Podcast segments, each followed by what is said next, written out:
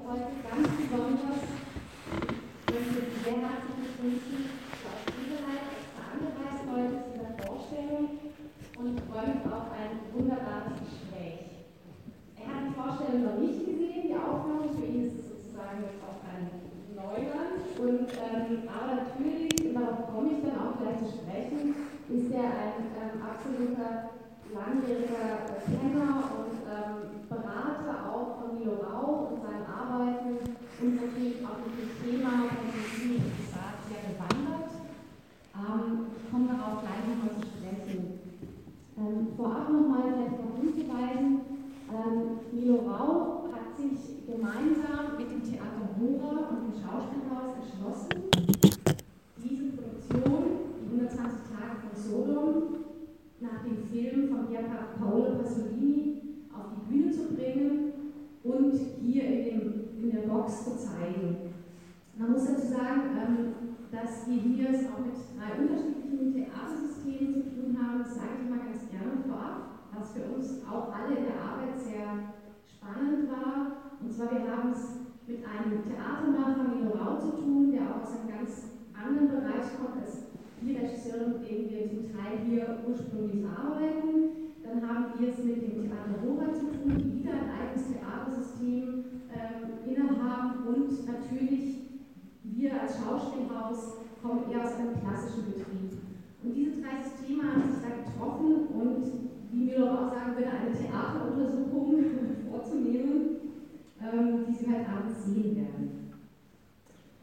Ähm, ich möchte gleich anfangen äh, mit meiner ersten Frage an Sie, Herr Tebeleit. Ähm, Sie sind ein, wie gesagt, wichtiger Partner und vielleicht kann man auch sagen Beobachter ähm, von Milo Rau und seinen Theaterarbeiten.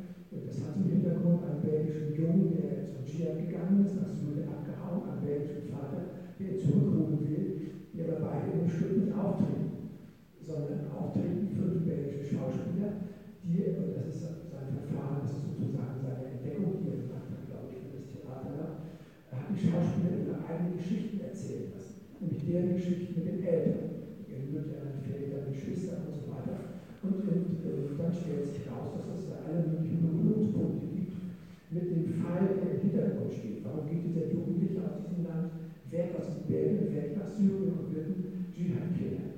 Ähm, er hat dann auch nur Texte genommen von den Schauspielern. Ähm, aufgezeichnet und die dann so gekürzt angeordnet. Die Schauspieler haben ihren eigenen Text auswendig gelernt, den sie vorher anderen erzählt hatten, und entsprechen das in, in, in belgischen, in ihrer jeweiligen Muttersprache, Französisch, sonst wo. Und, und oben, das hat er, glaube ich, zum ersten Mal da entwickelt, was wir heute auch sehen werden, oben die Videowand und die Schauspieler, die paar Meter von einem entfernt sitzen, so wie Sie jetzt hier, an Küchentisch, Wohnzimmertisch, werden von, immer von einem der Schauspieler gefilmt. Die Kamera wechselt die Hände und man sieht oben das gleiche Gesicht durch die Kamera, was man unten am Tisch reden sieht in dem Zimmer, in dem Wohnzimmer. Und in der Mitte sieht man auch noch als dritte Ebene Zwischentitel. Denn man versteht ja als deutscher Zuschauer, also auch freilich belgischen Text nicht. Das wird Untertitel. Man also die drei Ebenen, man sieht die unten, man sieht die Zwischentitel, man sieht oben die Leute und man begreift, und das geht das mir so, äh, dass es nicht einfach und äh, nächsten Stück, das nur einen Satz macht, das war ein kroatischen Schauspieler und, äh, und einen deutschen Schauspieler von München kann man ja auch. Und dass es ganz merkwürdig ist, was da für Verwandlungen passieren. Also erstens versteht man, nachdem diese fünf Schauspieler ihre Geschichten erzählt haben, das Ende, warum so ein Jugendlicher 16-Jähriger aus diesem Land verschwinden will und Dschihad-Killer, wo der überhaupt nicht vorkommt. Keine Antwort gibt. Das ist schon mal irre, dass das geht.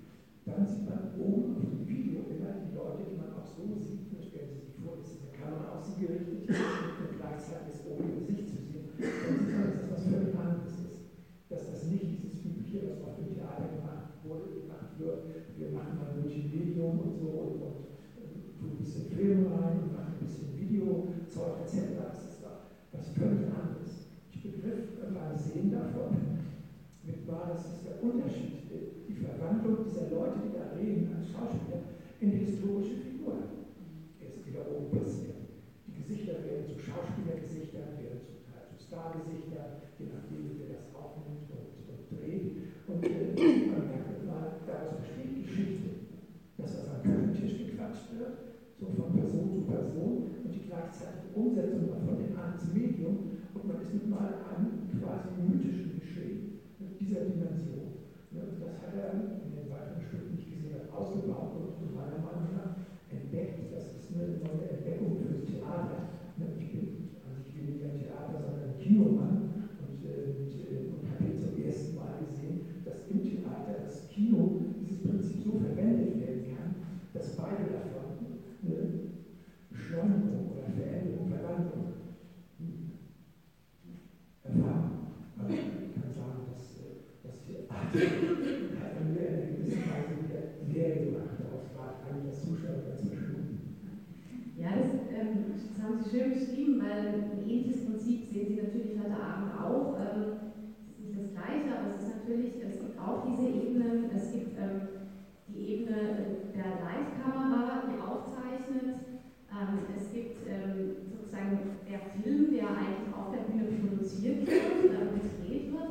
Auch einen Regisseur, den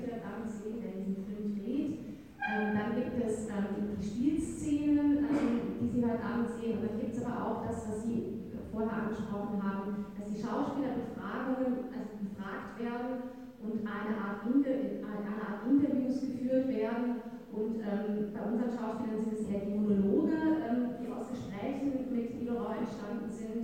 Ähm, bei den ähm, Schauspielern von Theater Hora sind es tatsächlich Interviews, die geführt werden. Das heißt, ähm, man, ich fand es auch sehr interessant, man beginnt sich eigentlich auf unterschiedlichen Ebenen mit diesem Stoff auseinanderzusetzen. Und zwar, man erspielt sich diesen Stoff tatsächlich auf der Bühne, man hat eben diese Filmebene noch ähm, mit der Live-Kamera und nochmal etwas festgehalten wird. Und man hat aber auch den, man hat auch den diskursiven Charakter. Das heißt, man ähm, untersucht, bespricht, ähm, diskutiert ähm, den Stoff nochmal auf der Bühne. Ähm, das sind vielleicht auch Dinge, die eher auf Proben passieren und das sieht man aber halt eben auch äh, als Teil einer Aufführung. Und ähm, so wurde auch gearbeitet, dass man sich diesen Stoff so annähert, ähm, auch vor allen Dingen den Themen, die in diesem Pasolini vorkommen. Gerne schön eingeführt. Ähm, eine weitere Frage ähm, wäre für mich nochmal in, Ihrem, Produktionsbuch von 120 Tagen von Sodom, was ich Ihnen äh, nochmal sehr zu Herzen legen kann. Hier ist es. Es wurde extra produziert für, für diese Produktion. Es ist noch eine andere Produktion beschrieben, ähm, Five Easy Pieces, ähm, über den Kinderstelle Dutroux. Ähm, das ist auch in dem Buch ähm, enthalten. Das ist eigentlich ein Materialbuch, kann man sagen. Es wird ähm, über beide Produktionen gibt es verschiedene äh, Essays und Gespräche und einen wunderbaren Essay hat auch ähm, Klaus Tebeleit ähm, jetzt für den 120 Tage von Solo geschrieben, auf den ich auch gerne ein bisschen eingehen möchte. Ähm, und zwar ähm, wollte ich nochmal fragen, Sie sprechen am Anfang ähm, Ihres Textes von zwei Ortsnamen, und zwar von Salo und von, ich glaube, ich spreche das richtig aus, Marzabotto. Marzabotto, ja. ähm, und ich wollte einfach nochmal Sie fragen, ähm, was hat es mit diesem Namen auf sich? Ähm, können Sie ähm, diese ein bisschen erläutern, weil es nochmal sehr interessant ist, was die 120 Tage von Solo betrifft. Ja, also die beiden Namen, Salo und Marzabotto, erläutern oder beschreiben, äh, warum äh, ich den Text zu Pasolini in einem Buch von mir untergebracht habe, das Deutschlandfilme heißt. Deutschlandfilme, Godard, Hitchcock, Pasolini, Filmdenken und privat. Warum Deutschlandfilme? Mit, ähm, also Salo, ähm, an der das passt über den Salo äh, von Pasolini und dann anderen auch um den hauptsächlich. Ähm,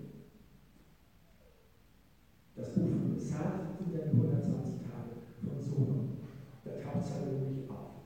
Äh, was ist Salo? Salo ist der Ort in Italien, wo Mussolini, nachdem er äh, gestürzt worden ist äh, 1943 und äh, aus dem Gefängnis fliehen kann, ähm, jetzt sozusagen ins deutsche Exil in Italien geht. Norditalien ist auch von den Deutschen besetzt, auch nach der Landung der Amerikaner. Und Salo ist der Ort, wo Mussolini seine äh, neue, seine letzte Republik, wie er das nennt, äh, aufzieht. Ähm, also die letzte Regierungsstation von Mussolini nach seinem Sturz als italienischer Duce sozusagen im Exil bei den Deutschen in Italien. Das ist das eine.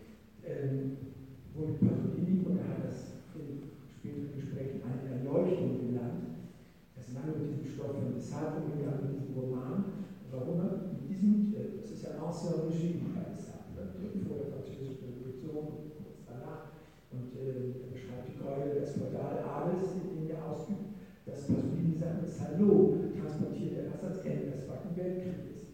Diese Verfahren der, der Folter in dem Film. Und das ist nicht nur das, äh, sondern äh, ganz andere. Das Film sieht man beim Ort, Ortsschild, Masabotto. Und, äh, und da laufen Soldaten lang, etwas in Fantasieuniformen, aber man sieht, dass die Ähnlichkeiten haben mit deutschen Wehrmachts- und SS-Uniformen.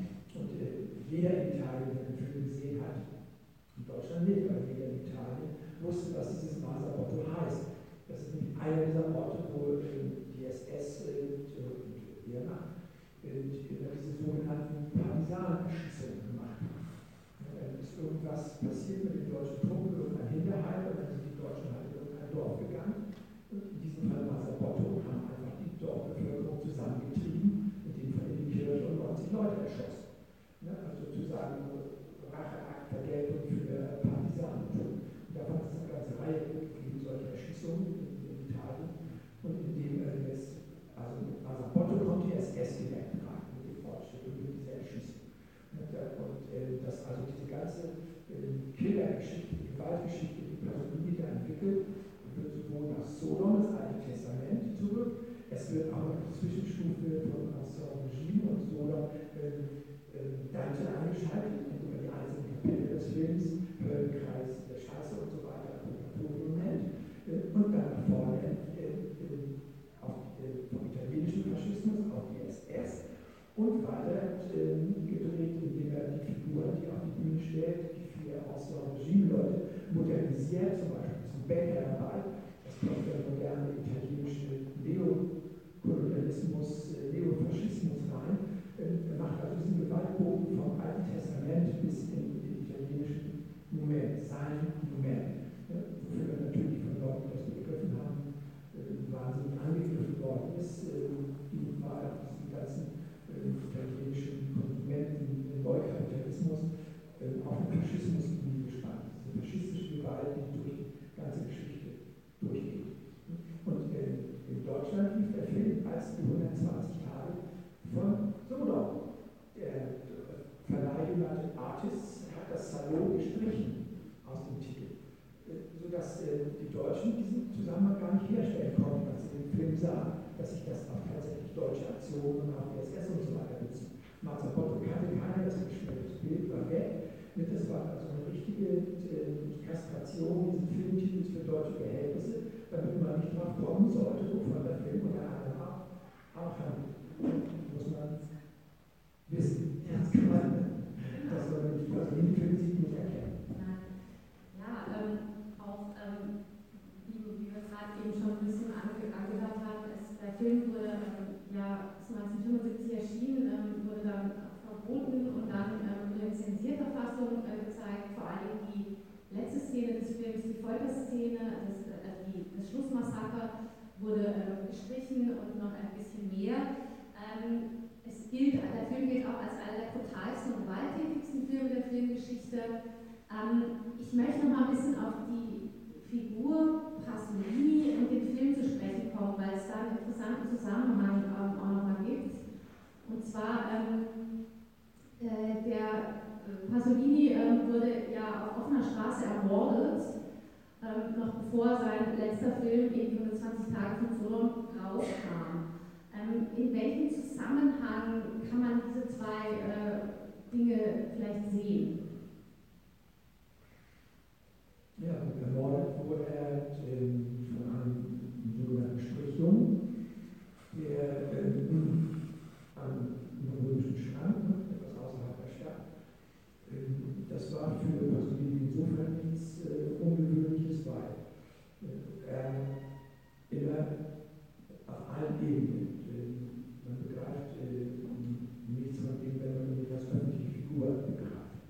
Er hat sich immer in alle Sachen politisch liefen, eingemischt in alle möglichen italienische Kunstevents, sonst was, Zeitungskommentare, Corriere della Sera, ständig, und, äh, überall Interviews etc. Und immer offen äh, auf zwei Ebenen. Erstens äh, Kommunist, zweitens Homosexueller äh, und das nicht verborgen. Und auch nicht verborgen, Sex mit homosexuellen äh, Strichjungen oder eben auch nicht homosexuellen, sondern anderen Jungs mit äh, die aus Diskussionen jetzt äh, nicht führen werden und können, keine Frauen sexuell berühren. Und äh, wie weit es damit zusammenhängt, er zeitlich nicht, dass seine Mutter bei ihm gelebt hat. Äh, jedenfalls nur Männerbeziehung. Und äh, Moral und andere Freunde beschreiben sie essen waren, wenn es 10 Uhr, 11 Uhr wurde, wurde Pasolini unruhig, sprang auf und ging auf die Störung an seinen Sex, bezahlten Sex mit jungen Männern. Dieser behauptet äh, hinterher,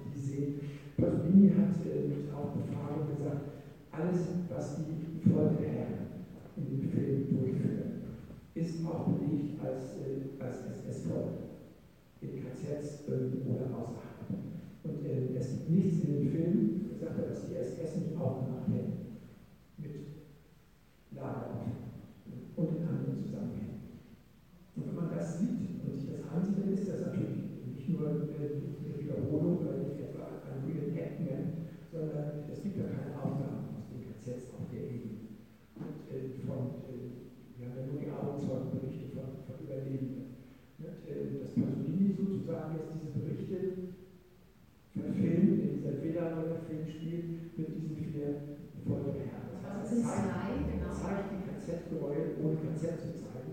Und insofern habe ich das ein bisschen zugespitzt formuliert, das ist der, der erste und einzige Dokumentarfilm über Folter in den KZs. Ja, und sie foltern ähm, aus ähm, Unterhaltung und sexuellen Lustgewinn heraus. Ähm, und die Folterungen steigern sich ja, also das wird ja auch ganz schön ähm, gezeigt in den in den Höllenkreisen, es wird eigentlich die Hölle wird eigentlich, es wird eigentlich immer schlimmer, bis hin zu diesem Schlussmassaker. Ähm, das klingt jetzt alles sehr, sehr schrecklich. Ähm, ich kann Ihnen jetzt aber schon auch versichern, äh, dass diese Inszenierung durchaus ähm, auch viel Humorvolles und viel spielerisch Leichtes hat. Also es ist nicht so ähm, eins zu eins wie der Film. Oder dazu noch. Ähm, man kann ja auch gleich einfügen, dass Pasolini an den Dreharbeiten sagte, Sie hatten viel Spaß daran. Genau, genau die, die von einer der Folgegeschichten ist, dass Jugendliche Scheiße essen müssen. Und, äh, das war natürlich Schokolade. Und das ist sowas ähnliches hier auch. Sie haben hinterher mit Dreharbeiten über Fußball gespielt und über die Sachen gemacht. Natürlich auch um die Schrecken aus dem Körper zu bringen. Also für die Schauspieler selber war das nicht halb so schrecklich wie für uns Zuschauer. Wenn wir das sehen und wir sehen das als Scheiße natürlich. Ja, dann ist beim Theater auch nochmal natürlich interessant, ähm, dass es auch tatsächlich dann immer um die technische Machbarkeit ging und wie eben, wie, wird, wie, das Schocki-Mus aus, damit es wirklich echt ähm, ausschaut, der Scheiß sehr ähnlich aussieht oder wie ähm, funktioniert.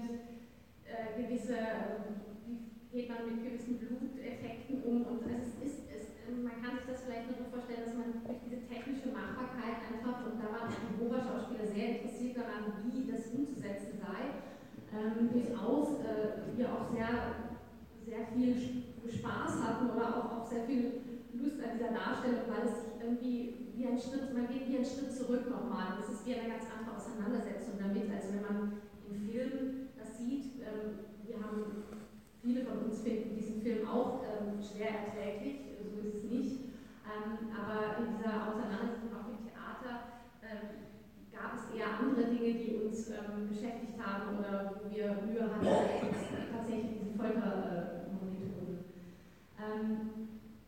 Ich möchte nochmal auf ein anderes Buch zu sprechen kommen, und zwar, ähm, das Sie geschrieben haben, und zwar in Ihrem Buch Das Lachen der Täter, schreiben Sie unter anderem über das Phänomen, das Lachen der Täter bei ihrer Tat ähm, während des Tötens.